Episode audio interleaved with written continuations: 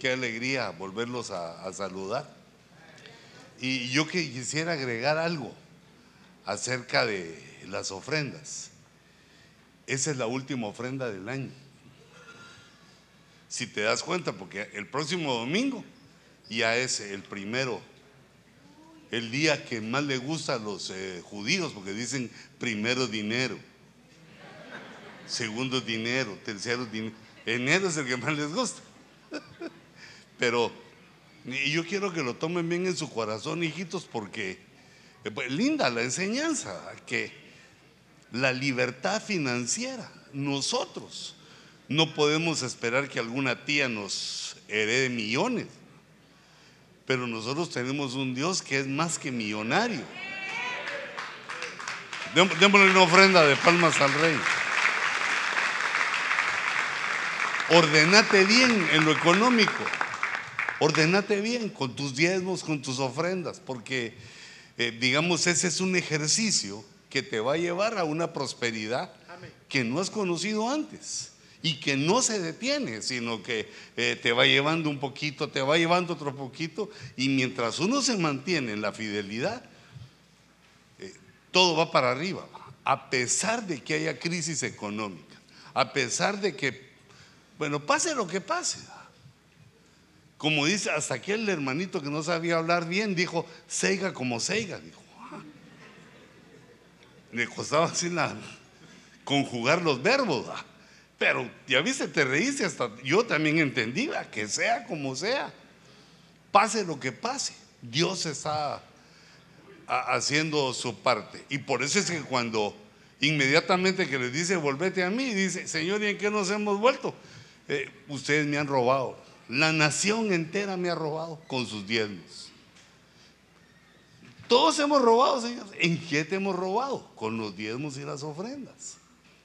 Porque al diezmar y ofrendar nosotros estamos diciendo, Señor, lo que tengo tú me lo has dado. Y el ejercicio es poder con el 90 de lo que Dios nos da. Si podemos con el 90 que Dios nos da,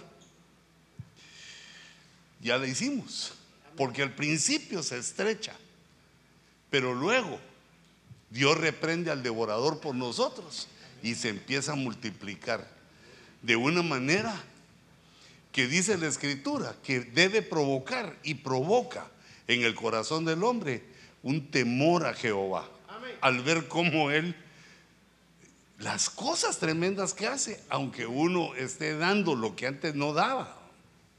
Bueno, pero ya no te quiero convencer porque ya las ofrendas pasaron, ¿verdad? Pero sí quería que estuvieras consciente de que hoy termina un ciclo. Y entonces eh, es inteligente, es correcto terminar el ciclo como lo comenzamos. Porque si no se terminan los ciclos, nos quedan pendientes y hay que volverlos ahí, como en la escuela. Si no se termina el ciclo, pues también, ¿va? No, no, no, es, no es que te vas al infierno, pero ese ciclo hay que volverlo a comenzar. Y entonces se vislumbra ya dentro de una semana el inicio de un año, una proclama para llenarnos de más fe durante el año. Y se inicia el ciclo, pero dejando bien terminado el del 22, el año Tau y comenzando el nuevo año y esperando con la ilusión de la proclama profética. Nosotros, hermanos, somos bienaventurados. Fíjate que digamos, bueno, esto es algo que de lo que yo quería hablar, porque mira el tema de hoy son las escrituras, pero eh, mandame aquí al, al pizarrón. Nosotros entendemos, digamos, por lo Ay, solo que como que no vengo dibujando bien hoy. Nosotros entendemos que desde, mm, desde que Adán sale del huerto hasta Abraham, le voy a poner aquí, Abraham, hay dos mil años. A, a, mí me gusta pensar que este punto aquí se cumple cuando Abraham lleva a, su hijo al monte Moria a ofrecerlo a Jehová. dando una figura maravillosa de lo que Dios iba a hacer dos mil años después con Jesús. Va entregando el Señor a su hijo, así como le pidió a Abraham que lo entregara. Bueno, aquí le voy a poner rojito y todo, pero así dejemos. De Abraham a, a Jesús hay otros dos mil años. Eh, por eso pongo aquí cuando Abraham entregó a su hijo, porque aquí es cuando el Padre Celestial eh, entrega a su hijo unigénito. Y desde, desde esa entrega, desde la cruz, hay otros dos mil años hasta la venida de Jesús en la Epifanía. O sea que esta es la venida de Jesús donde todo ojo le verá. Y aquí, siete años antes, la tribu. Ah. La tribulación que pasó el tri cuando fue eliminado. Antes de tiempo. Entonces, yo les quería señalar algo que ocurre. Aquí pasan más o menos 500 años, desde Abraham hasta Moisés. Pasan más o menos 500 años.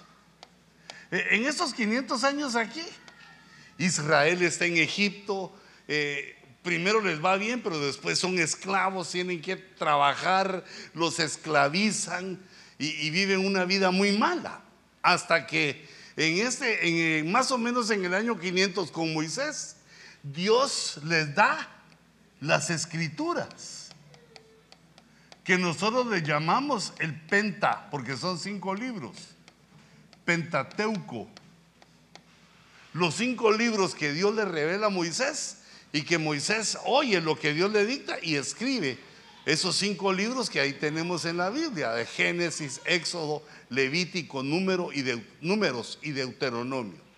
Eso quedaron, digamos, a partir del año 500, a partir de, le voy a poner otro color a este. A partir de aquí. Y entonces, hermanos, Israel cambia. De aquel pueblo de esclavos, aquel pueblo de atarantados que eran pobres y, solo oponiéndose a las cosas de Dios, eh, cambia, se forma el sacerdocio, se forma la milicia, empiezan a surgir líderes, gente inteligente, eh, de dones que Dios le da a Israel y se convierten en una gran nación, en una nación poderosa que conquista toda la tierra eh, la tierra de Canaán y llega hasta el tiempo de Salomón a convertirse en la primera potencia mundial de aquella época. Pero ese, digamos, esa supremacía que logra Israel, no la logra por sus propias fuerzas, sino que la logra porque Dios se acerca a ellos por medio de las escrituras. Eh, diga, los, los creídos lo que quieren es que Dios se le acerque a él como a Moisés y que le diga, mi hijo, agarra la pluma que ahorita te voy a dictar lo que vos vas a decir. Quieren que Dios le hable, pero Dios ya habló una vez. Y aquel hombre que lo escuchaba y aquel hombre que fue electo para escribirlo, ya lo hizo y ya falleció, eso ya pasó pero quedó en el tiempo la escritura que hizo poderoso a Israel, pero sumamente poderoso. Recuérdense que en el tiempo de Salomón la plata no tenía valor.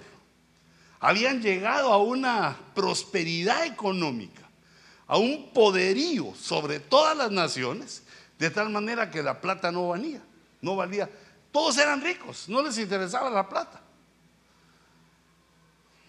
Solo aquel dicho de que oro no es, plata no es. ¿Qué es? Plátano, que la plata no nos importa a nosotros.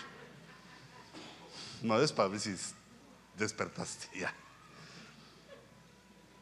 Y entonces, hermanos, resulta que viene el Señor Jesucristo y se escribe la continuación de esta escritura se empieza a escribir el Evangelio.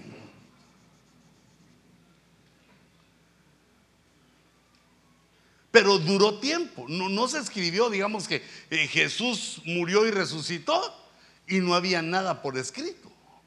Se empezó a escribir y se tardaron más o menos 100 años en escribirse todas las epístolas, los 27 eh, libros o epístolas que tenemos nosotros en el Nuevo Testamento. Pero en el año 300 después de Cristo, aquí a partir de Jesús como que se volvió a contar el tiempo. A partir de Jesús, en el año 300, la iglesia, digamos la iglesia, era como la nuestra, porque se basaba en la escritura. Digamos aquellos nobles eh, que cuando Pablo predicaba iban a buscar al Antiguo Testamento. ¿De dónde eran esos? ¿Te acordás? De, me, llegaba, de Berea. Y, la gente aprendió un montón de cosas, oyendo la escritura y, leyendo, pero en el año 300 ocurrió que se metió en la iglesia eh, la política. La política y entonces eh, le empezaron a dar tierras a la iglesia, le empezó el Estado a dar dinero a la iglesia y entonces se metieron, se metieron en la iglesia y entonces empezaron a tomar posiciones gente que, no era espiritual, que tal vez sabía la Biblia porque eran inteligentes, pero no habían nacido de nuevo. Y entonces llevaron a la iglesia mm, como hasta el año 1500. No te lo voy a acercar más aquí, mira. Todo este tiempo. no se pudo tener la escritura. No, no podíamos entender la escritura hasta que ocurrió un fenómeno eh, en el año, más o menos en el año 1500. Bueno, yo digo, ocurrió un fenómeno, pues del Señor maravilloso. Pero quiere decir que pasaron 15 siglos, menos aquí esos tres siglos en que sí hubo libertad de palabra. A partir del año 300 se mete la política y nos arruina y se vuelve una época que se llama oscurantismo. Pero yo solo voy a poner oscura, porque oscurantismo ya meter un montón. Pero cuando ocurre este, el evento se conoce como la reforma, que Martín Lutero se le reveló. La primera revelación fue que no es la salvación por obras. Y eso le quitó un peso grande a la humanidad porque todos vivíamos pendientes, o vivían ellos, ¿va? Vivían pendientes de hacer cosas que agradaran a Dios para salvarse.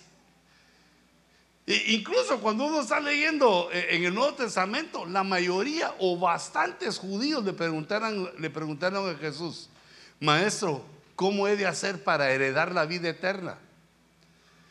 Querían saber cuál es la fórmula de Dios, porque con el tiempo se va poniendo va entendiendo el hombre con su razonamiento humano que es por hacer obras, pero no. Empezó a descansar la humanidad en que por la obra maravillosa de Cristo es que somos salvos. No por inteligentes o, por alguna cosa, sino por la obra redentora de Cristo. Entonces, aquí, en el año 1500, la iglesia cambia, regresa a este punto al punto de inicio, regresa a las escrituras. Y entonces Dios permite que se inventen la imprenta. Y lo que se empieza a imprimir es la Biblia.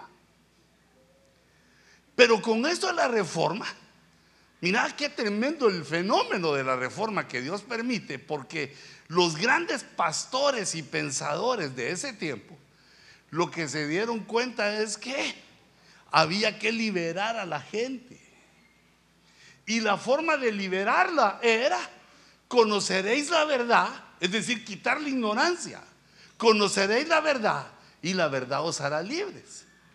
Pero resulta que el 90% de la gente, creo que más, no podía leer ni escribir. Sino que era gente solo de chamba con la mano, con la mano. Y no es que no fueran inteligentes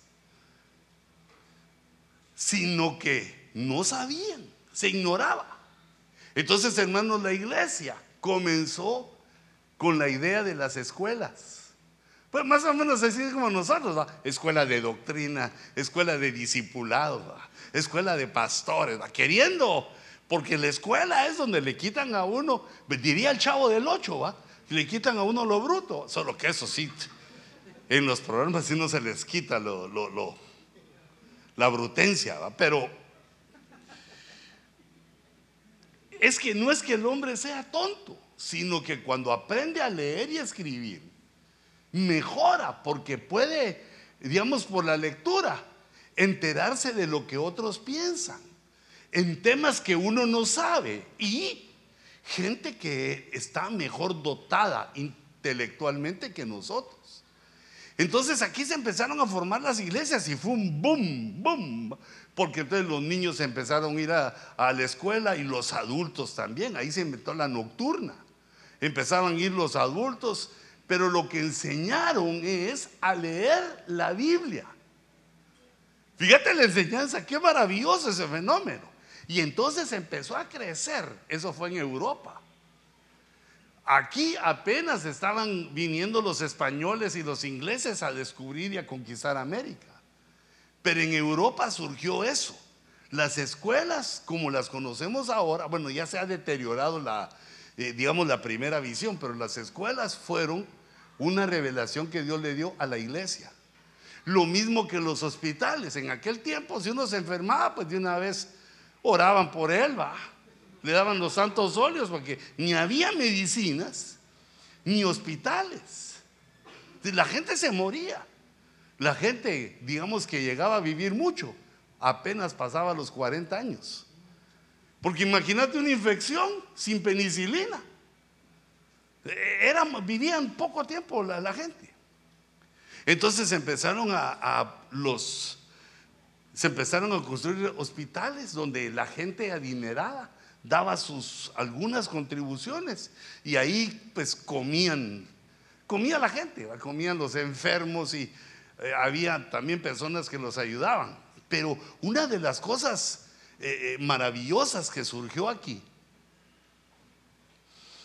además de las escuelas y, los hospitales, fue que empezaron a surgir inteligencias tremendas, inventores. Fíjate, por ejemplo, en Europa, más o menos en ese tiempo, cuando empezó la reforma, inventaron el telescopio y el microscopio. De un solo guamazo en 10 años. Después de que habíamos pasado 1500 años en la oscuridad, donde no se inventó nada. Digamos, el invento máximo fue la rueda, el arco y la flecha, la ballesta, que era de apachar el gatillo, tiraban más duro la flecha. De que con los chinos se descubrió, digamos, la pólvora y se utilizó en armas, pero fueron inventos rudimentarios. Pero a partir de aquí empezaron a surgir, eh, digamos, científicos, voy a poner yo. Otro color, está bien pues. Científicos. Pero esos eran pocos porque eh, el talento intelectual no todos. Todos tenemos una media de inteligencia, pero hay otros cuates que más. Y eso se iba desarrollando con la lectura. Pero una de las cosas que aprendió la población, digamos, estos era, eran casos específicos, como esos inventores que te digo, a que no solo, no solo eso, se empezaron a inventar un montón de cosas, a observar el cielo, porque cuando leían la Biblia, eso los inspiraba. Digamos, surgieron los astrónomos porque leyeron a David en su salmo cuando dice, cuando veo tus cielos, la luna, las estrellas, leían la poesía de David, la canción de David, aquellos se inspiraban. ¿Y qué mira David? Pues, cuando veo tus cielos, obra de tus manos, y empezamos a observar, a observar, a ver las órbitas de los planetas, a ver, a, entender qué eran esos puntos brillantes del cielo. Se le abrió la cabeza a los científicos. Y a los que no eran científicos, sino que eran digamos, la Mara, pero no la Mara del Salvador, porque es así, de una vez al, bote la metieron, el pueblo, el pueblo. El pueblo recibió de la escritura el entendimiento que el trabajo no era una maldición, sino que fue el negrito del batey el que cantó que el trabajo es una maldición. Pero que cuando leíamos la Biblia, nos dábamos cuenta que aún en el huerto, antes de estar caídos en el huerto, Adán trabajaba cuidando y cultivando el huerto. Que el trabajo fue una parte que Dios hizo para construir, para edificar eh, casas, ciudades, civilizaciones. Eh, entonces se entendió esto también. Los científicos, pues investigando otras cosas, todos los temas hasta hoy. Pero los científicos de hoy abandonaron a Dios. En cambio, esos eran puros evangélicos. Puros evangélicos. Y entonces aquí los científicos y nosotros entendiendo el trabajo. La manera de enriquecernos, la fuerza que Dios nos da para enriquecernos, es por medio del trabajo. El aragán, aunque haga lo que haga, no va a prosperar. Yo para que si tenés alguna cosa esa, la, te la sacudas. Si una persona cree en Dios, lo ama, lo alaba, lo adora, pero es aragán, no prospera. Una de las cosas que Dios nos da es este entendimiento, que es el trabajo lo que enriquece. ¿Y eso dónde lo leyeron aquellos que empezaron ahí? ¿Dónde lo leyeron? En la Biblia se dieron cuenta, mira, Adán ya trabajaba. Ahora, cuando salió del huerto fue cuando le dijeron, ahora vas a sudar, vas a ganar tu pan con el sudor de tu frente. Eh, es decir, tenés que seguir trabajando, pero ya trabajaba desde antes. Y así fueron surgiendo una serie de revelaciones que empezaron a ser una maravilla de nuestra civilización. Eso si lo comparas, digamos, a la civilización islámica, a la civilización budista, a, la a todos los que tienen otros sus libros que, perdón, no quiero ofender a nadie, pero que dicen que son de Dios. Pero nosotros sabemos que solo hay un libro que es de Dios y es la Biblia, las Sagradas Escrituras. Porque como algunos dicen la Biblia hebrea, la Biblia cristiana, no, no, no, no Dios, Dios no tiene ese tipo de, de entendimiento. Ese es humano. Dios dejó su palabra. Y el que la recibe, recibe las dos. E-, es la Biblia, los 66 libros de la Biblia. Entonces aquí empezaron a inventarse cosas. Los motores de vapor, los motores de gasolina. Ay, Dios mío, es que eso sí queda una risa. El petróleo ya lo, ya lo conocíamos en, ese tiempo, ya lo conocíamos y le daban un tratamiento al petróleo para convertirlo en querosén, porque no había luz eléctrica, que ese es otro invento de, después, de la, después de la escuela, cuando a todos se les empezó a abrir la mente por la palabra. Pero todo esto lo que te estoy diciendo es para que lean la Biblia, pues te estoy diciendo cómo es que se le abre la cabezota a uno, leyendo la escritura. Pues te pones a leer el Washington Post. No, no, no digo que no lo leas, perdón, que no leas otra cosa, pero lo que te va a abrir la mente es la escritura. No, no te aburras de leer, porque fíjate cómo es la palabra, aburrar. ¿ah? Uno debe tener el entendimiento que cuando está leyendo la Biblia, algo le está pasando a la mentalidad, a la mente, te está mejorando en todo sin importar la edad, e, el sexo, sin importar si fuese a la escuela o no. Cada quien en su nivel empieza a mejorar. Fíjate esto que, esto que sucedió. Entonces cuando sacaban el querosén para encender las lámparas, que era un problema porque a cada rato se incendiaban las... Todo era de madera. Y con el querosén ahí se caía y... Así se quemó Chicago. Pero resulta que cuando hacían el querosén, les quedaba de residuo un líquido blanco que no servía para nada. Y entonces lo tiraban. Y le pusieron de nombre a, ese líquido que no servía para nada, gasolina. Ah, la que ahora paga cinco y algo por galón. Hasta que vino un cuate evangélico que entendió eso. Entendió que era combustible, a saber cómo hizo, porque son mentes, son mentes que hizo un motor que funcionara con ese líquido que no servía para nada. No le sirve para nada, joven, no. Véndamelo a centavo, o regálemelo. Y entonces él construyó, empezó a juntar gasolina, construyó su motor y después resultó que Ford ya le puso llantas al motor, ya lo hizo caminar, le puso primera, segunda y tercera y retroceso y se convirtió en Guatemala le decimos un charnel. ¿Ah? Un charnelito. Pero en toda, toda Latinoamérica les dicen la nave. Son las naves de los dioses, dice. No habían carros hace unos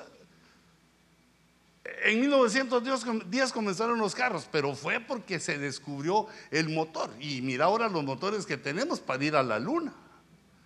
Y ya la gasolina quedó atrás, y ahora hay otro tipo. Es decir, ¿por qué se desarrolló eso en la humanidad? Hermano, eh, antes del 1500, los reyes de Europa construían sus palacios de 108 habitaciones, sin baño. ¿Te imaginas ese martirio? Para los que estaban malos de la próstata. O, no, o será ya eso solo del, final de los tiempos, esa enfermedad. ¿Te imaginas les daba ganas en la noche de, ir al baño? Hacían adentro los muy sucios. ¿Ah? Todavía nosotros los latinos, yo conocí ese, ese invento que hicieron los latinos. Nuestros abuelitos, como tampoco había baño, tenían una cosa que se llamaba la vacinica. Y de cariño le decían ellos, la nica.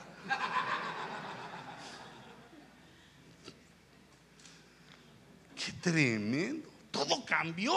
Y ya a partir de eso, mira quién sería el genio que inventó el baño. Ya el baño en las casas ya no tenía que salir. Eh, otros tenían el baño como a 20 metros por eh, los olores. Y, y, vino uno que descubrió, lo puso todo por abajo y ya, baño para todos. Y entonces ahora yo quiero hacer una reflexión.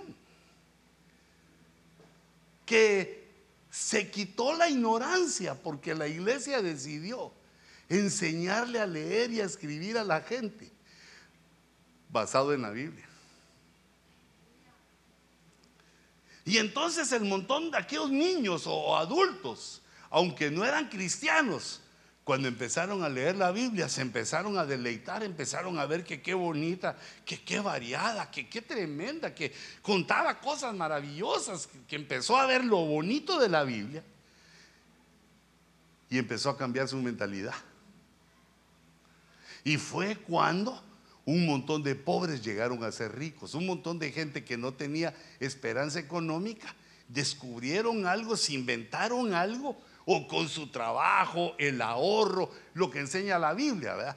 Que no se meta uno a, deudas que después te van a atrapar. Que no se meta uno a deudas que no puede, que ahorre. Empezamos a ver lo que decía la Biblia y al hacerlo, crecimos tremendo. E, es decir, que después del regalo que Dios nos dio, eh, a partir de esas escrituras, porque recordate que las nuestras, las de aquí para acá, son Antiguo Testamento más Nuevo Testamento. Solo ya los insensatos empezaron a decir, no, no, es solo el nuevo, solo el viejo, y empezaron a... Ah, siempre la brutalidad humana, pero los que comenzaron aquí en la reforma, empezamos a caminar para acá y toda la humanidad fue beneficiada. Toda la humanidad. Y entonces, Yo anhelo que nos pase eso a nosotros. Eh, bueno, no, no tanto anhelo, sino que siento como una responsabilidad. Siento que cuando lleguemos al tribunal de Cristo, después de que me pregunten por la hermana Cuti, me van a preguntar por boda. Porque digamos, no lo ponen a uno de ministro solo por una cosa caprichosa, sino que ponen al ministro que va a enseñar a las ovejas, a un pueblo, a alcanzar las promesas que están en la escritura. Y la promesa grande a la que me refiero es participar en el arpazo, participar en el rapto, pero no solo llegar al bima de Cristo, sino que alcanzar las bodas del Cordero. Sí, sí, es una, es el máximo, la mejor esperanza, la gran esperanza que nos dejaron, pero no se enteraron los cristianos desde el principio, porque fue al estar leyendo, al estar investigando. Mira, Dios levantó, a partir de la reforma, Dios levantó gente que tradujo la Biblia. En más de mil idiomas está traducida la Biblia. A otro lo levantó para que investigaran y tuviéramos enciclopedias. Para saber datos de la naturaleza, para saber qué significan los nombres de la ciudad. Levantó también a otros eh, teólogos que hicieron el diccionario Strongwa, donde tenemos el significado de cada palabra de la Biblia. Todas las palabras hebreas que están en la Biblia y todas las palabras griegas, para que nosotros sepamos exactamente qué dice ahí. Como que Dios nos dio eh, eh, el ánimo, nos puso lo más bonito para que nosotros nos sumergiéramos al final de los tiempos. Ay, Dios mío, digo yo, pobre la gente que vivió en esos mil, 1200 años. En los primeros tres siglos agarraron algo, pero de ahí vino la iglesia imperial y cerró para todos 12 siglos la puerta. Imagínate qué civilización tendríamos ahorita. Nuestra civilización es producto de hace 500 años. Ahí fue cuando Europa empezó a, a prosperar.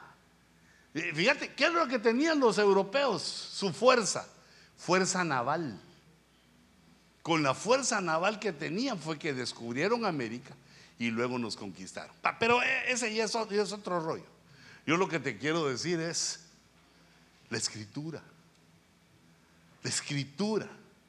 Hay muchos libros, hay muchas cosas que leer en el mundo, pero la escritura. Eh, regresame al Power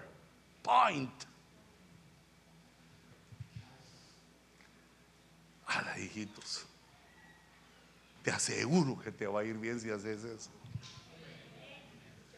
Pero mira, yo, yo sé que tenés otras cosas que hacer. Lo sé. Pero nosotros tenemos que tomar nuestras propias elecciones. Viendo el futuro. Si lo que haces, digamos, a la hora de que podés aprender más de la palabra, digamos, el discipulado, el servicio, toda la relación con la iglesia, si es más importante lo que haces cuando no venís a la iglesia, o sería más importante para ti la iglesia. Porque, digamos, el enemigo es que nos dejaron un pensamiento religioso. El pensamiento religioso es que ah, ya viniste, ya, ya cumpliste, pues, anda, anda, a lo que tenés que hacer. ¿va? Incluyendo aquel pensamiento de que el que peca y reza empata. Ese es un pensamiento mundialista. Entonces, fíjate, por ejemplo, dice la escritura. Solo que, hijitos, yo creo que poneme mm, en todas las pantallas el power, porque ahí te aviso yo cuando me regreses. Fíjate que no me funcionó, pero ahorita no tengo tiempo para ver qué pasó. Entonces, fíjate, por ejemplo, mira cómo dice, cómo nos enseña Pablo. E, este es el Evangelio resumido. Dice Pablo, 1 Corintios 15, porque yo, el apóstol, os entregué en primer lugar lo mismo que recibí. ¿Qué recibió hermano apóstol? Que Cristo murió por nuestros pecados. eso lo sabemos, amén, lo, lo acabamos de mencionar. Pero mira cómo dice, conforme a las escrituras. Mira qué regalo, qué herencia nos dejó Dios en las escrituras al dejarnos la palabra escrita para que en cualquier momento, en cualquier lugar, cuando tú querrás, puedas leerla. Entonces, ¿por qué Pablo decía que Cristo murió por nuestros pecados? Porque él lo había leído en la escritura. Dice, conforme a las escrituras. Pero no se está refiriendo a todos los libros, sino a los 66 libros de la Biblia. Que fue sepultado esto es lo que yo recibí y os entrego, dice.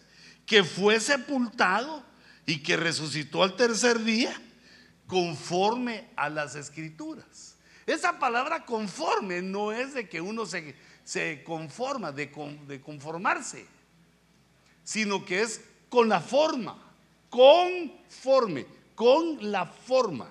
Es un sinónimo.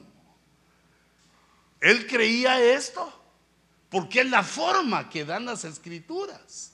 Cuando se leen, lo que queda en la mente es eso. Estos mis pensamientos, dice Pablo, son porque lo leí en la Biblia, es conforme a las escrituras. Y entonces vemos, hermanos, que en las escrituras hay muchas esperanzas. Digamos aquí en Éxodo, en Éxodo 32, se nos informa de las que le dieron a Moisés. Dice, y las tablas eran obra de Dios. Las tablas que Dios le dio con los diez mandamientos a Moisés. Y la escritura era escritura de Dios, grabada sobre las tablas.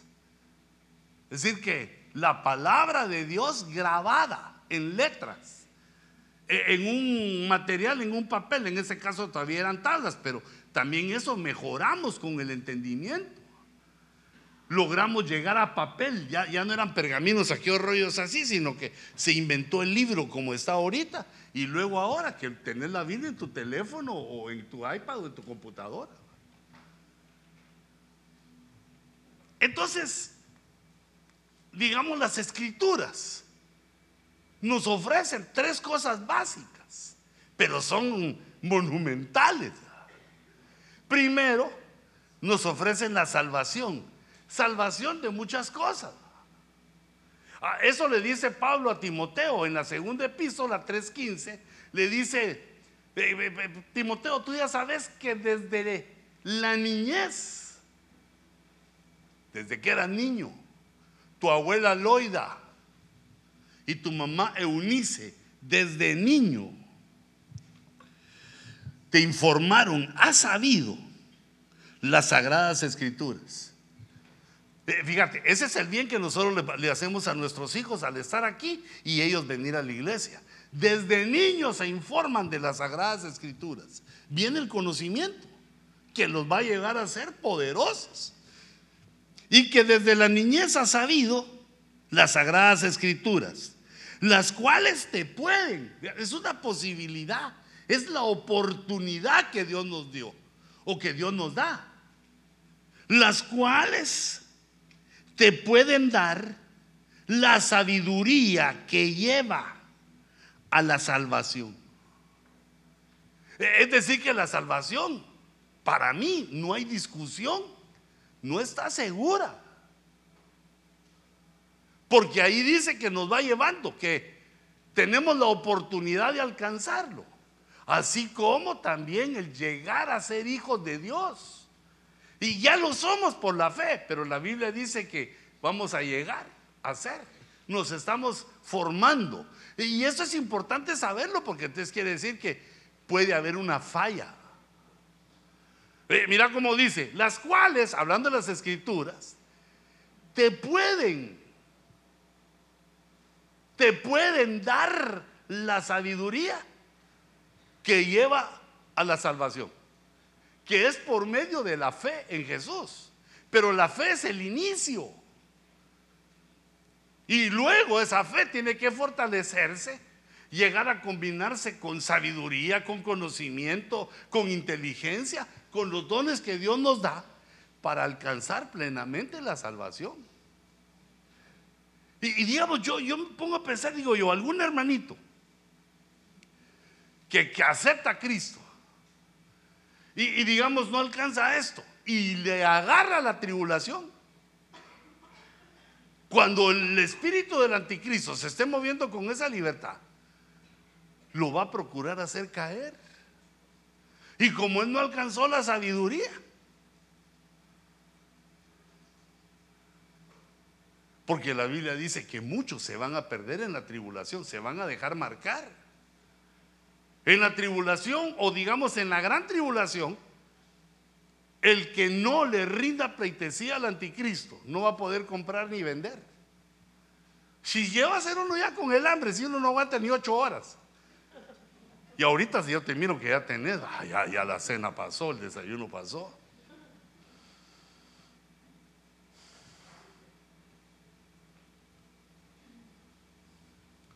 Hoy vamos a almorzar aquí en el santuario.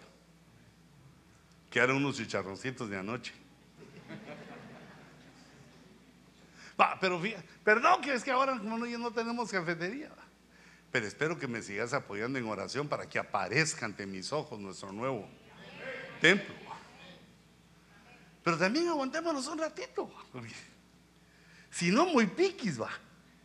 Muy caprichosos. Va. Ah, no, si no hay eso, no, hay cafetería, ya no vengo. No seas creído. Bueno, entonces fíjate. ¿A qué nos llevan las escrituras? A la salvación. Las escrituras también nos llevan a la vida eterna. Eh, ¿Eso dónde lo leí? Lo leí en Juan. Juan 5:39. Así le dice Jesús a los religiosos. Vosotros examináis las escrituras porque pensáis que en ellas tenéis vida eterna.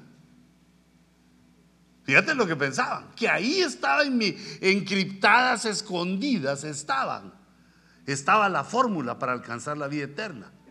Y el Señor les dice, más o menos aquí ellos debieron entender que les dijo, sí, ahí están escondidas, ahí está escondida la ruta a la vida eterna. Dice, y las escrituras, y ellas son las que dan testimonio de mí. Como quien dice, ese misterio que ustedes quieren descubrir al examinar la escritura, soy yo. Soy la palabra viva, la palabra viviente. Lo que dice la Biblia, soy yo. Pero regresando al punto, ¿qué, se obtiene con, la, con las escrituras? ¿Qué, ¿Qué hay ahí que nos interesa tanto? Salvación, sí, y de un montón de cosas.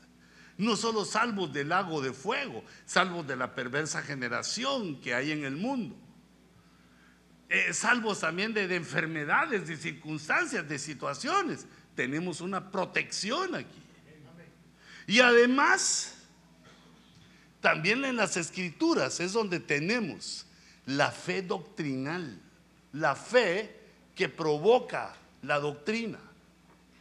Entonces le dice Pablo a Timoteo, le dice, entre tanto que llego, pues recuérdate que ahí el movimiento era a pie o en, o en semoviente. No habían trenes, no habían aviones, no habían carros, o, o si no, por barco. Era lo que más rápido se movía. Entre tanto que llego, ocúpate en la lectura de las escrituras. Mira la ocupación. Y a esto no les era tan difícil porque no había tele, ni Netflix, ni FIFA 22, ni 23, ni ninguna FIFA. ya no digo que te eches un tu partidito, pero de vez en cuando, hombre, si ya tu tiempo se lo das a... Pareces trencito ahí. Perdés el tiempo. El tiempo en el cual deberías de estar en la lectura. ¿Sabes por qué los latinos somos gachos para leer? Lo ponen a leer y eh, eh, eh, parece ametralladora. Entonces, y no sabe reconocer las tildes. Dice, Pérez. Pérez. No te desesperes, Pérez. Ni te precipites. Pites, ese es otro cuate que se llama Pites. Hermano, la lectura te va a hacer un bien fenomenal a ti, hombre. Te quiero convencer. Imagínate lo que llegó a ser Timoteo. Bueno, como ministro, un ministro exitoso. Pero eso no solo es para ministros. Que de todos modos tenés que ser ministro en tu casa. Me dijiste, tenés que ministrar a tus hijos y a tu hijote grande, que es tu marido, que también a veces chilla, ¿va?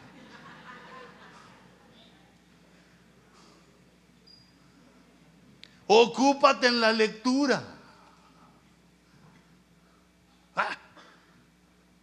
Así utilizamos nosotros el verbo. Eh, ocupo esto, dice. Ocupo las tijeras. Ocupo el carro. Entonces, ocúpate también en la lectura. Porque eso es lo que te ayuda a exhortar, sin cuadrar. A exhortar procurando motivar a los que vienen atrás de ti o van delante de ti a que sigamos adelante todos.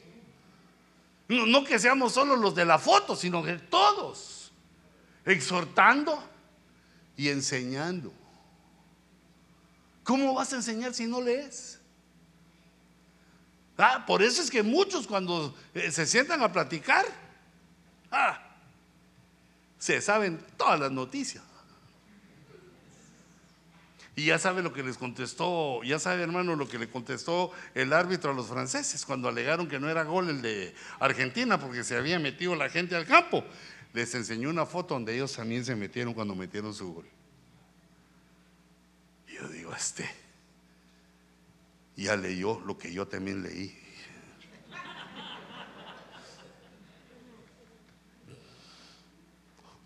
E-, esa información es bonita, es correcta, pero cuando tenés la información también de la escritura, porque cuando uno lee la Biblia, no, no le entiende bien. La, la Biblia dice eso, que cuando uno cree que sabe, no sabe como debe de saber. Quiere decir, solo le pegaste un dedazo al pastel. No te lo has comido, no sabes todavía el sabor porque solo, solo la pasta te echaste a la boca. Ahí hay una profundidad de pastel.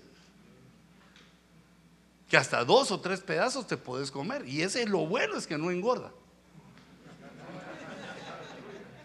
Pero fortalece la mente. Bueno, no el pastel, ese pastel de leer la Biblia. Ocúpate en la lectura.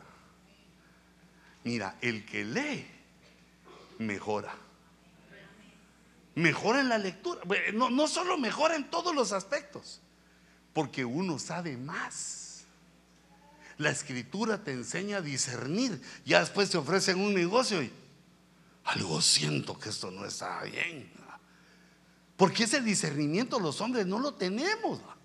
Las mujeres sí. Y ellas ya vienen hechas de otra manera. Las mujeres solo se le acerca a uno, a su marido, una mujer, y disciernen que ahí algo hay. Y que eso es imposible y se meten, se quitan una chancleta, la agarran en la mano y se meten a ese como... En cambio, ah, mm, no, no le atina los peligros. Pero cuando uno empieza a leer la Biblia, mira, algo se abre. Fíjate las características. E, estas son, eh, digamos, los logros, lo que nos puede dar una fe doctrinal. ¿Cómo se obtiene? Oyendo, sí, perfecto, pero también leyendo. Porque a veces el que habla dice cosas inexactas. ¿Cómo es aquel, aquel verso tan equivocado que dice, ¿cuál es? Orar sin César. ¿Ah? O sea que si el pastor César Lobo no viene, nosotros seguimos orando.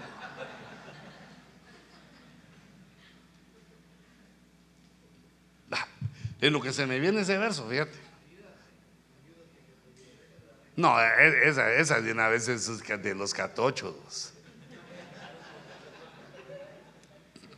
Ayúdate que yo te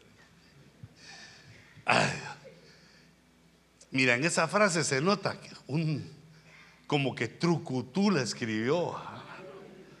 Sí, sí. Merece, eso merece refinarse bien. No, hombre, es aquello de que no es del que quiere ni del que corre, sino del que Dios tiene misericordia. Pero así no dice, sino que dice, no es del que quiere ni del que corre, sino de Dios que tiene misericordia. Entonces, un cambio de letrecitas ahí, saber a qué predicador, a otro César. Ah, porque él fue el que lo dijo. Y entonces estaba atento aquel hermanito y la agarró. Ah, entonces así dice la Biblia. No es del que quiere ni el que corre, sino del que. ¿Cómo es la herejía? No, no, no, perdón, no. ¿Cómo es que dicen ese verso? No es del que quiere el que corre, sino de. Sino del que Dios tiene misericordia. Entonces cambia el sentido, una palabrita. Entonces cuando uno va leyendo dice, ah, se equivocó no dice aquí eso. Se forma uno su propio concepto por leer. Y esa, es una cosita. Hay unos que hay Dios, hermanos, unas inventadotas. Que, digamos, yo he conocido hermanos que dicen, no hermano, la Biblia no dice que Jesús es Dios. Esa es la que peor me cae. Y yo me les quedo viendo y le digo, pero ¿quién dice? Yo se lo oí al pastor fulano. Anda, ve que un montón de veces dice la Biblia que Jesús es Dios, pero un montón. Si yo las quiero contar y me quedo como 18 y ahí ya pierdo el montón de versículos que dicen que Jesús es Dios, que es el verbo encarnado. Ah, y, pero como aquel no lee, sino que solo ah, el pastor dice que eso no hay en la Biblia y la agarra como verdad. Y ese error no se le va a quitar a menos que esté leyendo y lea cuando dice a nuestro gran Dios Jesucristo. Ah, entonces sí dice que es Dios. ¿Y por qué aquel atarantado digo? Eso ya se tendrá que arreglar él con el Señor. La cosa es que uno por el conocimiento, pero fíjate, fíjate lo que hacen las escrituras. Lo primero que yo descubro, pues no, descubro, sino que me encuentro es que le quita a uno la ignorancia. Eso dice Marcos 12:30. Les dice Jesús, ni aún esta escritura habéis leído. O sea que están pasando las cosas y vos estás de ignorante. ¿Por qué? Ni aún esta escritura has leído. ¿Qué escritura, Señor? La, deja la Biblia de las Américas en mayúscula porque traen ese verso desde el Antiguo Testamento. La piedra que desecharon los constructores era Él. La piedra que desecharon los religiosos, los que debían edificar, en piedra angular se ha convertido. Más o menos Jesús les estaba diciendo, ¿sabes por qué no crees en mí? Porque no lees la Biblia. Si leyeras la Biblia entenderías que yo soy la roca que desecharon pero que Dios me puso como roca angular y sin mí no hay edificación. Entonces aquellos que ignoraban, les quitó la ignorancia. Y diciendo, ni aún eso has leído. Pero fíjate, algunos dicen, no hermano, yo ya leí la Biblia. Sí, pero un montón de capítulos están medio dormidos. Hay que seguir leyendo. Y digamos ahorita, eh, el apóstol Sergio está diciendo o dijo que año 23 y el libro 23 es... Ah, qué bueno que digas al apóstol Sergio. Ahí es Isaías. Entonces, ¿qué quiere decir? Son 66 capítulos. Es uno de los más grandes eh, libros de la Biblia. Entonces hay que empezarlo a leer ya. Leerlo, subrayarlo, Se van a ir predicando otro montón de cosas. Y se va a declarar eh, el año de la, no te perdás la proclama de la semana entrante. ¿Qué creíste que le iba a decir? Solo una vez me pasó, fíjate. La reunión de los, apóstoles fue en Miami. Yo creo que el apóstol tenía misericordia de mí porque no podía salir, pero a Miami sí me iba a ver todo. Y entonces llegando allá nos dijo, pero hermanos, por favor, se lo voy a decir, pero ustedes no lo digan. Amén, dije, yo soy como una tumba, pero profanada. ¿verdad? Y entonces nos dijo, nos dijo, bueno, esa es y nos empezó a explicar, así me lo dio el Señor, así lo vamos a enseñar en este año. Y entonces salimos con el hermano Vilius. Yo voy a vacilar con el hermano Billy, estábamos así contentos hablando. Y los hermanos estaban, los hermanos de Miami nos estaban atendiendo, que pasaron una pechuguita de pollo. Y yo le veía así como, mm, mucha hormona. No, es que el pollo no me gusta. Pura ensaladita. No, hermano, estoy a dieta. Dieta será obligada. Y no decís que cuando estoy platicando, ahí estaban los hermanos atendiendo. Se me sale la proclama. Y todos los demás apóstoles me clavaron la mirada así, mira.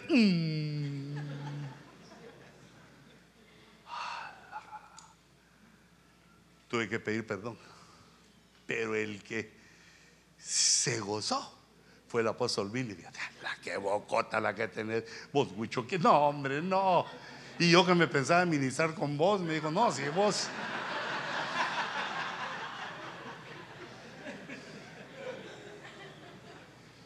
Se me salió.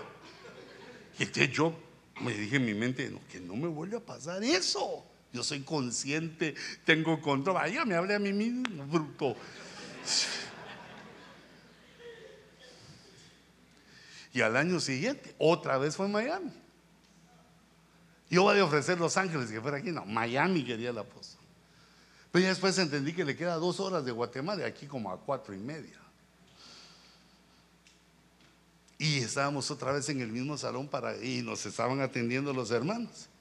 Y no decís que se le sale a él, al hermano Billy. El apóstol Billy estaba así hablando y se le dice, porque la proclama, la proclama es el año de la gracia. Digo, y todos le clavaron la visión a él, solo yo no. Si no, yo me paré y. Puro el dibu estaba yo ahí como Entonces ya pude yo vengarme, ¿vale? La venganza es de Jehová.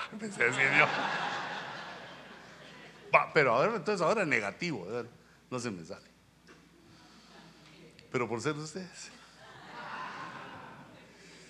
le quita uno la ignorancia a la palabra. Ya no te pueden decir qué dice, porque tú ya sabes si sí o si no. Pero fíjate, otra, otra. No solo la ignorancia, sino que la palabra es inviolable. Quiere decir que nadie puede poner una cosa por otra. Es inviolable.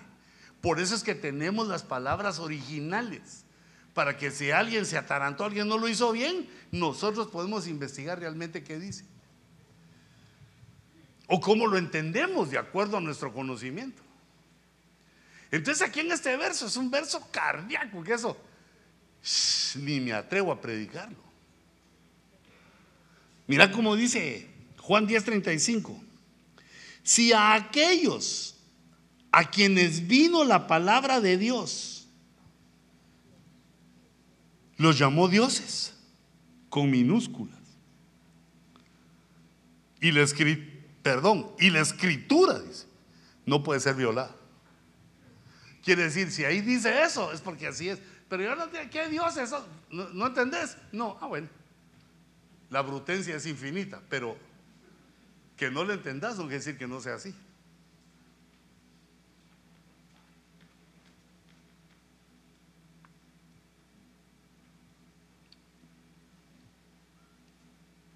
Esta sí es mineral. Me pasó arrasando todo aquí.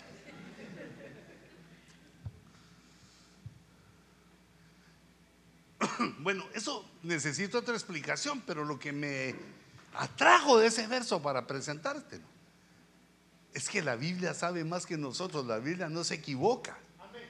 Si uno la empieza a leer de acuerdo a lo que sabe, va mal.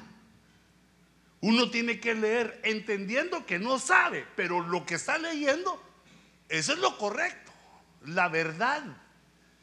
Y que poco a poco, por el entendimiento limitado que tenemos, lo vamos a ir viendo.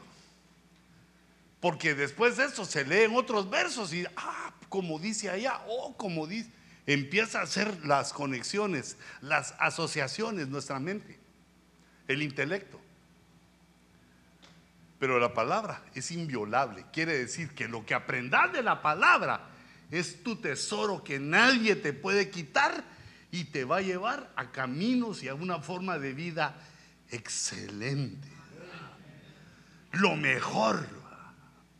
Lo mejor que puede el hombre en su limitación humana mientras vivimos en el mundo de pecado.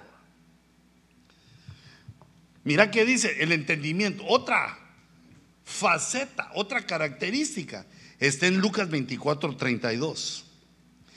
Dice, y se dijeron el uno al otro, ¿no ardía nuestro corazón dentro de nosotros mientras nos hablaba en el camino?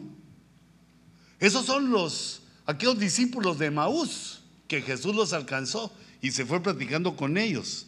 Y ellos dan testimonio aquí, dice, cuando nos abría las escrituras, no ardía nuestro corazón con la pasión cuando nos abría las escrituras.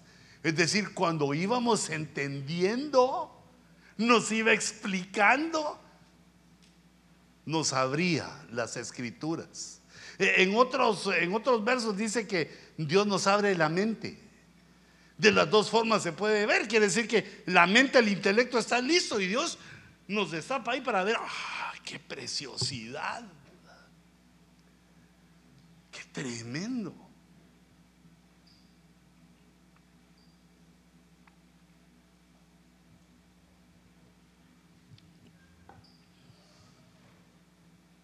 Son características.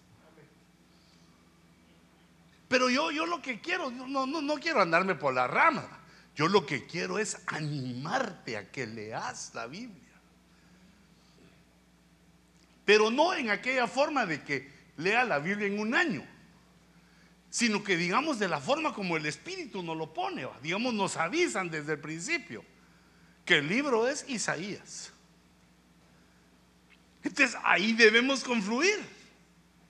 Bueno, no que no leamos otro, pero otra cosa, por los 66 libros de la Biblia, pero eh, este año el central va a ser Isaías. Así cada año se va haciendo mejor uno. Cada año tenés varios libros que los ya, ya los viste, ya sabes qué dicen, ya lo tenés en tu corazón y avanzás un montón. Ya de los 66, digamos, ya leíste bien 10 avanzaste. Y ahora Isaías 11. Pues es como darle ánimo a uno. Y, entonces, hermanos, y mira, eso te va a quitar la ignorancia. Te va a hacer entender. Vas a entender las cosas porque como ya leíste la profecía, cuando veas el evento, se te revela. Se te quitó la ignorancia. Sabiendo que la palabra no se puede violar. Lo que dice así es. Y que Dios nos abre las escrituras para entender. Nos mejora el entendimiento. Y entonces ahí ya podemos ponerte a pensar cómo mejoras en tu trabajo.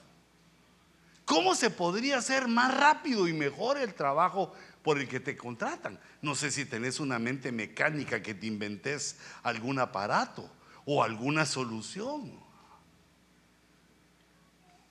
digamos, mira, hay soluciones tremendas, pues, no, no soluciones, sino reflexiones tremendas. Imagínate un empleado que trabaja en una cafetería, en un restaurante. Entonces llega ahí, no, no todo, ah, ah, ah, que se acabe. Sino que si va a lavar platos, lo lava.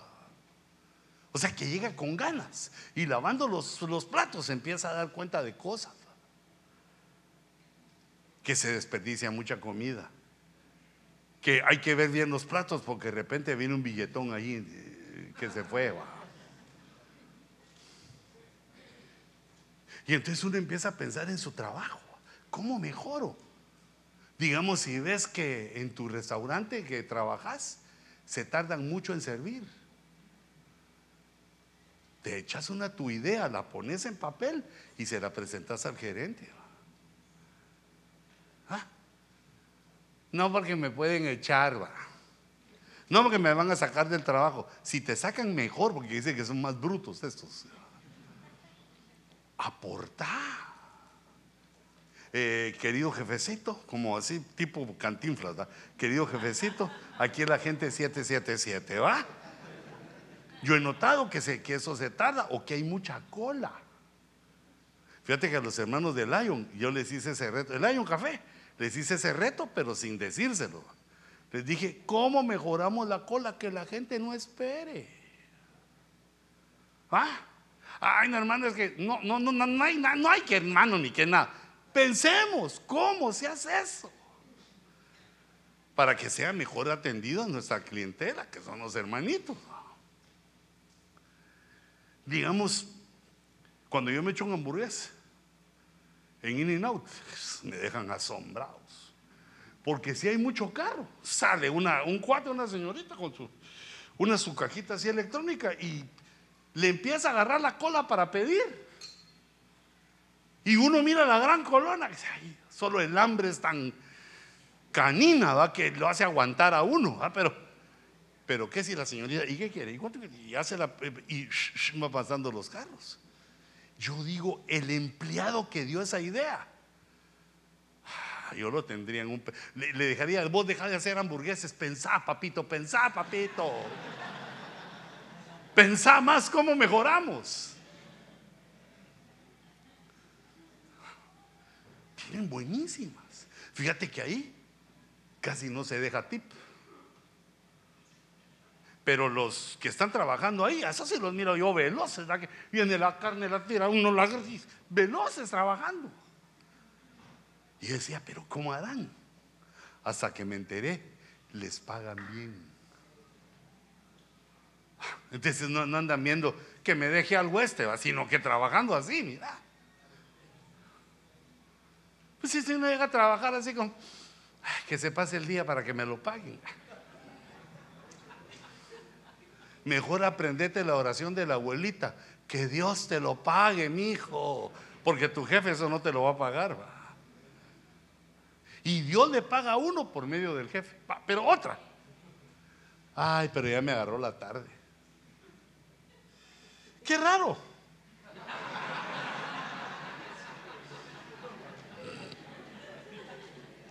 No, hombre, ¿qué pensarán los invitados, hermanos? Este, mira lo que hacen las escrituras.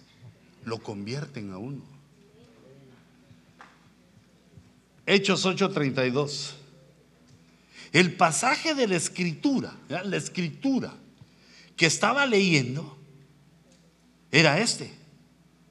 Como oveja fue llevada al matadero. Fíjate, no dice, ¿cómo? Oveja fue llevada como oveja, es una comparación. No era oveja, como oveja fue llevado al matadero. Y como cordero mudo delante del que lo trasquiló, o lo, que lo trasquila, no abre su boca. Entonces, fíjate, unos eh, empiezan a decir, bueno, ¿es oveja o es cordero? Mira, lo que agarran, mira lo que agarran para pensar. ¿E-, ¿Es oveja o es cordero? Es el mismo animalito, hombre. Pero no están hablando de un animal, sino que dice, ¿cómo? Como llevan a las ovejas al matadero, así van a llevar a otro, porque están comparando cómo. Y entonces le pregunta el que estaba leyendo, ¿de quién habla aquí? ¿Del profeta que lo escribió o de otro? Y entonces Felipe, que es el, evangelista que lo escucha, le contesta y le dice, mira, sucedió esto hace unos días. Jesús de Nazaret, Y le empieza a explicar, desde ese, desde ese punto de las escrituras, le empieza a explicar a aquel hombre, aquel etíope, que se convierte en un evangelista y aún la iglesia cristiana de Etiopía existe. Bueno, desde que Salomón se enamoró de una de las reinas de ahí, la, la reina de Saba, hubo conexión, pero aquel etíope llevó, llegó y llevó el evangelio hasta África.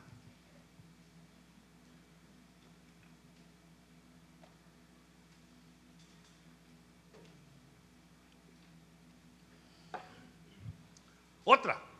Ya, ya solo esta, porque si no, ya no nos queda nada para el viernes. Mira, ese es muy importante, como vas a leer. Ay, Señor, danos ánimo, que se nos quite el sueño, Señor, para que...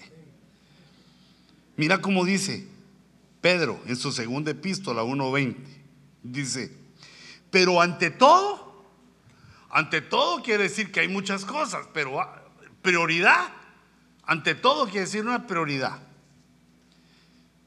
Sabe de esto, que ninguna profecía de la escritura es asunto de interpretación personal. ¿Ah? No es asunto de interpretación personal, sino que es un asunto de interpretación por el Espíritu. Porque la profecía, si alguien la interpreta de forma personal, puede eh, hacer pensar que diga lo que él quiere que diga la profecía. La aplica y la interpreta a su criterio. No, así no es. Las que están escritas, las que están en la escritura, deben tener una explicación por el Espíritu.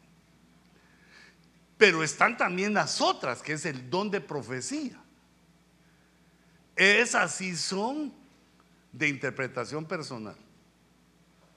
Cuando dice el, que tiene el don profético, dice, pueblo mío, así dice el Señor. No penses, ah, eso es para los hermanos.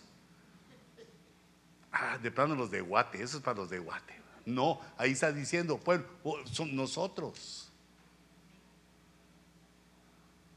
Ese es para interpretar personal. Ahí te está hablando Dios a ti, a todos, pero a ti.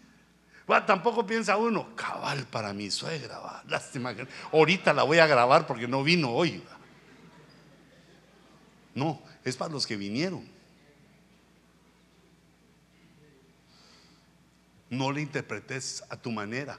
Se necesita una interpretación ministerial, es por el Espíritu. Pero lo que sí se ve ahí es que lo ponen a leer. Porque si alguien lo puede interpretar personalmente es porque lo está leyendo. Todo está basado en la lectura de la escritura.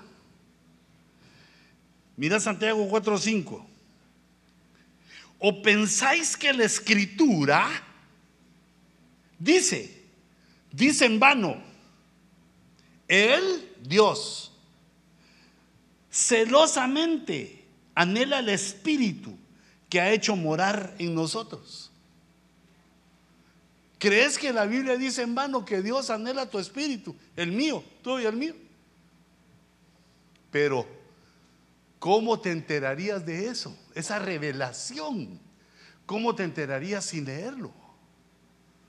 Nunca lo sabríamos. Que Dios anhela nuestro espíritu. Ah, ah, ah, celosamente te das cuenta cómo uno actúa con celos. Los celos son malévolos. Lo hacen a uno hacer el ridículo. Si te vas, me mato, le dice. Digo yo, Dios mío, no puede ser. Ese es como el neno que le dice, el nene que le dice a su papá, si no me compras ni helado, ni ice cream, dejo de respirar ahorita. Me pongo morado porque dejo de respirar. Ah, y uno, ay no, ahorita le compras, déjalo que se ponga morado a ver si puede. Porque ahí se va a ver si está enamorado. No, no enamorado, sino que si es enano morado. ¿ah?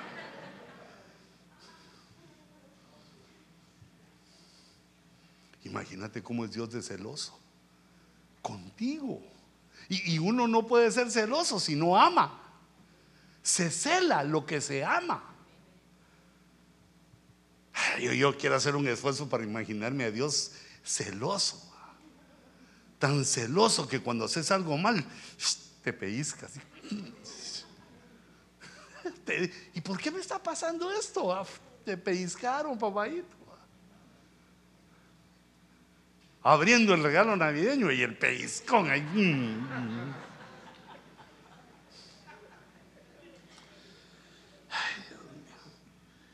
Pero es que yo he tratado de explicar por qué no me gusta la Navidad. Pues que, así me enseñaron a mí. Pero no solo dije amén, sino que lo leí en la Biblia. Yo, Dios es delicado. Y el hermano Sergio volvió a contarle la historia, solo que ahora la contó con otro escenario. ¿Verdad? ¿Cómo fue el escenario? Que un doctor llegó a curar a una paciente. Y cuando llegó, enfermera que tiene esa paciente, se golpeó, doctor, le dice. Y cuando la ve, el gran ojo morado aquí. Y el ave, o sea que se había lastimado, pero el marido la había trancaseado.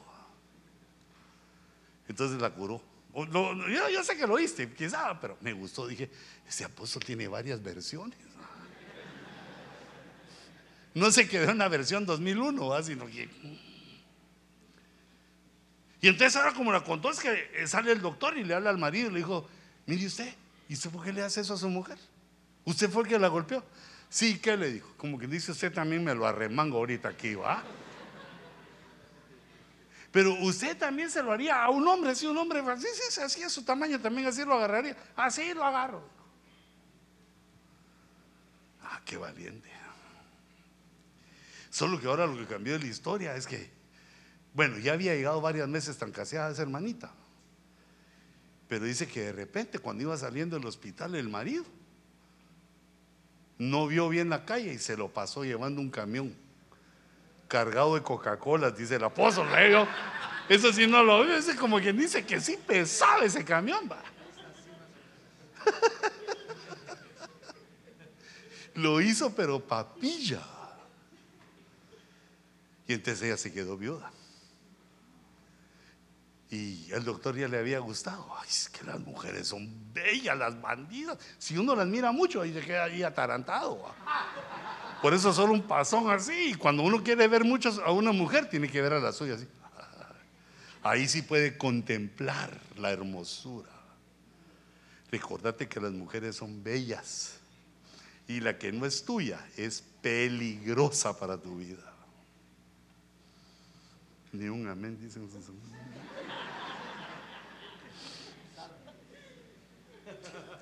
Entonces dice que el doctor como se quedó soltera. No, bueno, no soltera, sino viuda. Le ofreció matrimonio y se casó con ella. Y el resultado final fue lo mismo, que él llegó de repente a su casa y le estaba celebrando el cumpleaños a su esposo muerto. Al que se lo pasó el trailer con la... Pero fíjate, lo tremendo es que ahí, esa es como aquella parábola que le dijo el profeta David, de aquel que se había comido una oveja y era él. Natán. Y entonces ahí viene la pregunta, hermano, quiero que me diga, ¿qué le parece a usted la actitud de esa mujer? No, qué mala, celebrándole el cumpleaños a aquel que la trancaseaba. Y entonces viene y nos ese sos vos celebrando Navidad. Porque la Navidad no es el cumpleaños de nuestro esposo, que es Cristo, sino que la Navidad se la han celebrado durante miles de años al diablo y a sus soldaditos.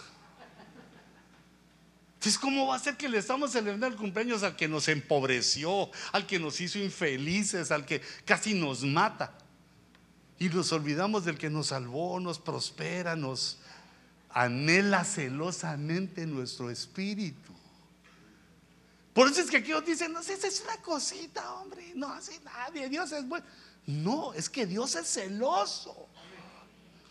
Es como que le dijera la esposa a uno, no, mi hijo, deja que, deja que me agarre la mano, solo un dedito así, me agarro la mano con él, pero, pero vos sos mi marido, vos sos a quien yo quiero, solo una agarradita de mano. Shh. le sale el hijo de Kung Fu a uno ahí. ¿No has visto unos que aparecen en las redes sociales que encuentran a dos personas que parecen que son novios o esposa o esposos? Y le dicen, eh, señora, mm, acepta 500 dólares. ¿Y qué, qué hago? Si deja que mi amiga bese a su marido. Me impactó eso, porque 500 doloroso.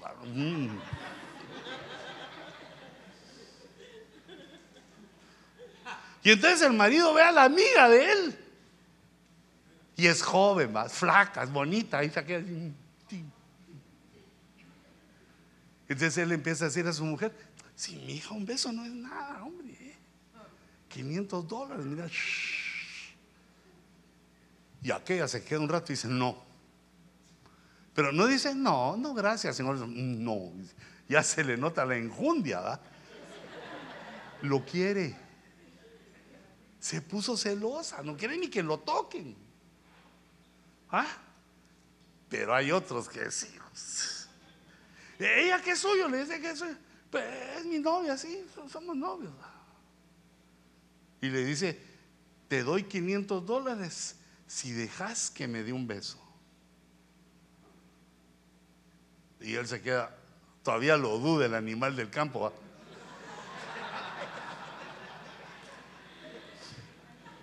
Se nota que no la quiere, ¿va? Eh, ¿Cuánto dice? 500. Mm, mm. Y aquella tampoco lo quiere mucho porque le dice, sí, hombre, deja solo un beso. Imagínate ahí en tu presencia que llegue otro y le dio un beso a la mujer que amas. Pero me encontré a unos que ella lo convence. Son 500. 250, te doy 200 y a mí 300.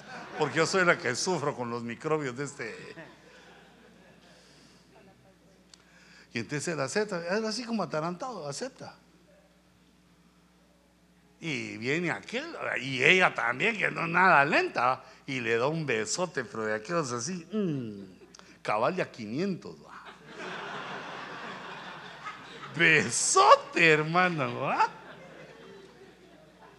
Y cuatro segundos, cinco segundos, diez segundos, ya que le empieza a decir, chata, chata, Isabel, ya, déjalo, vaya.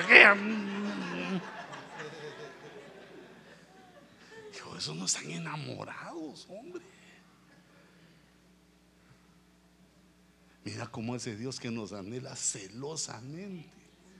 Solo ve que empezamos a confiar en otro que no es en Él. Y se empieza a poner celoso, a dar pellizcos así, mira. Así como la esposa de uno. Que solo uno dice, ay, qué bonita esa señorita. El gran retorcijón que le dan a uno.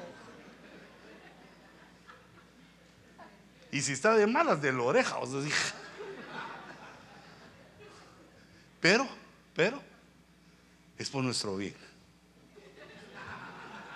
¿Ah? Es una disciplina por nuestro bien.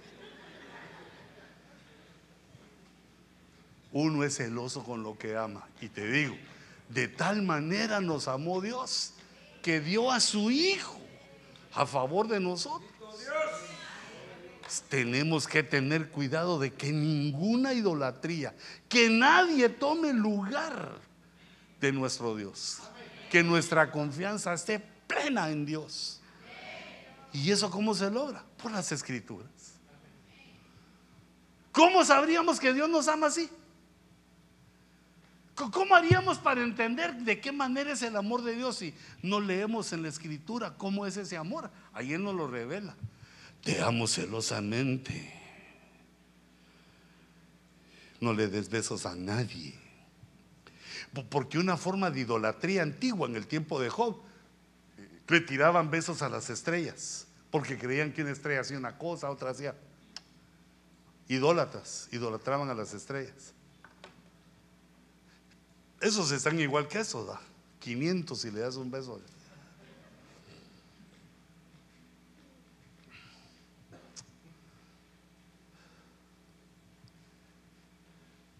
Qué regalo el que nos hizo Dios. Las escrituras de Él nos dejó las cartas de amor en el Nuevo Testamento. para que nosotros sabiendo que somos los amados, nos deleitemos. No te juntes con el pecado. Santificate porque yo espero, así como yo soy santo, las cosas que nos dice, así como yo soy santo, tú también sé santa. La le dice a la iglesia. Y nosotros enamorados, muy bien. Mi rey, muy bien, Señor. Tú eres mi Dios, tú eres porque tenemos las escrituras, porque sabemos que lo que está escrito, Dios lo dejó para nuestro propio bien, para que se abran ante nuestra inteligencia y para que nuestra mente mejore en todas las situaciones. Hijitos, hoy es el último día de culto del año. Hoy cerramos el año. Bueno, todavía va a haber culto el viernes. Pero este domingo, este día, cerramos. Y yo quiero que cerrar. Pues el Señor me puso esto, hermano, que te dijera. Que cerremos este ciclo para comenzar el siguiente. Haciendo lo que tenemos que hacer. Entre tanto que llego, dice el Señor, entre tanto que vengo en el rapto, ocúpate de, de la lectura de la exaltación y de la enseñanza. Padre, en el nombre de Jesús, te ruego, Señor, que envíes una unción de amor sobre nuestro corazón. Permite, Señor, que surja ese amor que nos lleve a conocerte a conocer tu forma de pensar, tu forma de entender. Danos, Señor, hambre por tu palabra. Hambre para venir a tu casa, para alabarte, para adorarte. Venir a tu casa para presentarte nuestras ofrendas en el temor de Jehová. Para presentarte nuestro servicio en el temor de Dios. Y danos, Señor, el anhelo de ocuparnos en la lectura. Que se abra nuestra mente, que mejore nuestra adicción, que mejore todo nuestro intelecto. Porque Señor, a ti te lo pedimos, porque es tu palabra y porque tú eres nuestro Dios, el único Dios. ¿En quién pues pondríamos nuestra confianza? ¿A quién pues podríamos pedirle esas cosas que rebasan la fuerza humana? Sino a ti. Danos esa unción en cada culto, en cada servicio. Que aquellos que vienen a esta casa sean influidos por el amor a las escrituras. El amor por tu palabra, oh Dios fluya, fluye en nuestro ser. Cierra tus ojitos y dile, Señor, te amo. Atrévete a decirle en tus pensamientos, porque aún ahí te oye. Te amo, oh Dios. Dame amor por tu palabra. Convénceme. Ayúdame. Auxíliame. Así con tus ojitos cerrados. El corazón. Volvemos otra vez donde todo comenzó. Nos humillamos ante ti. Gracias, Señor. Yo lo creo Hasta tu y lo recibo. amor por tu palabra. Palabra que convierte el corazón, el corazón. Volvemos otra